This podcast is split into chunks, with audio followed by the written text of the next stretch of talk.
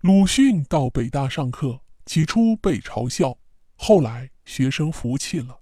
他在北大到底是怎样的一位老师呢？从小啊，我们便开始接触到鲁迅的文章，多少了解到早年鲁迅曾到日本留学学医，后来他发现国人的思想才是真正需要被拯救的，于是弃医从文。以笔当枪，狙击了一个个丑陋的社会问题。面对当时的中国的处境，青年的思想能起到很大的积极作用。于是，光写作是不够的，在熟人的安排下，鲁迅开始了在北大教书事业。北大是我国顶尖学府，自然更多的是富家子女就读。其貌不扬、一生朴素的鲁迅。显得与一切格格不入，引来了周遭一丝诧异的目光。带着一口浓厚的绍兴口音，鲁迅在自我介绍时更是让台下的学生哄堂大笑。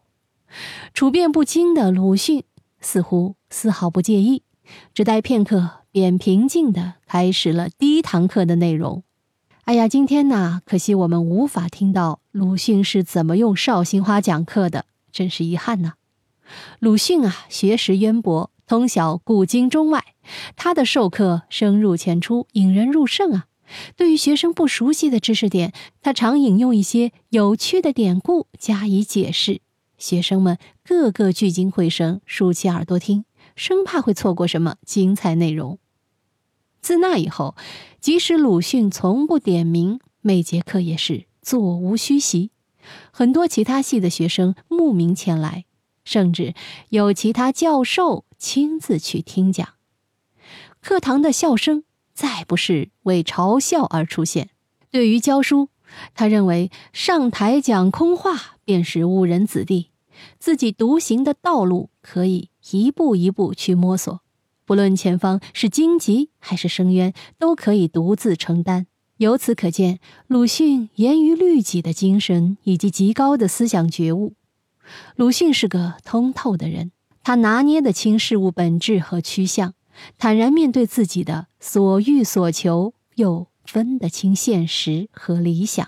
他的好友许寿堂曾说过：“有人以为鲁迅长于世故，却又有人以为他不通世故。其实都不尽然。”只是与时宜不合罢了。鲁迅以伦理为主、形式灵活的杂文形式，也体现在他授课的过程中。众多的代表作意象独特而富有暗示性，在文坛的贡献甚至影响到了日韩的思想文化领域。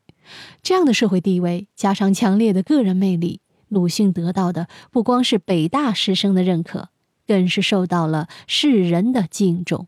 密室里的故事，探寻时光深处的传奇。下期咱继续揭秘。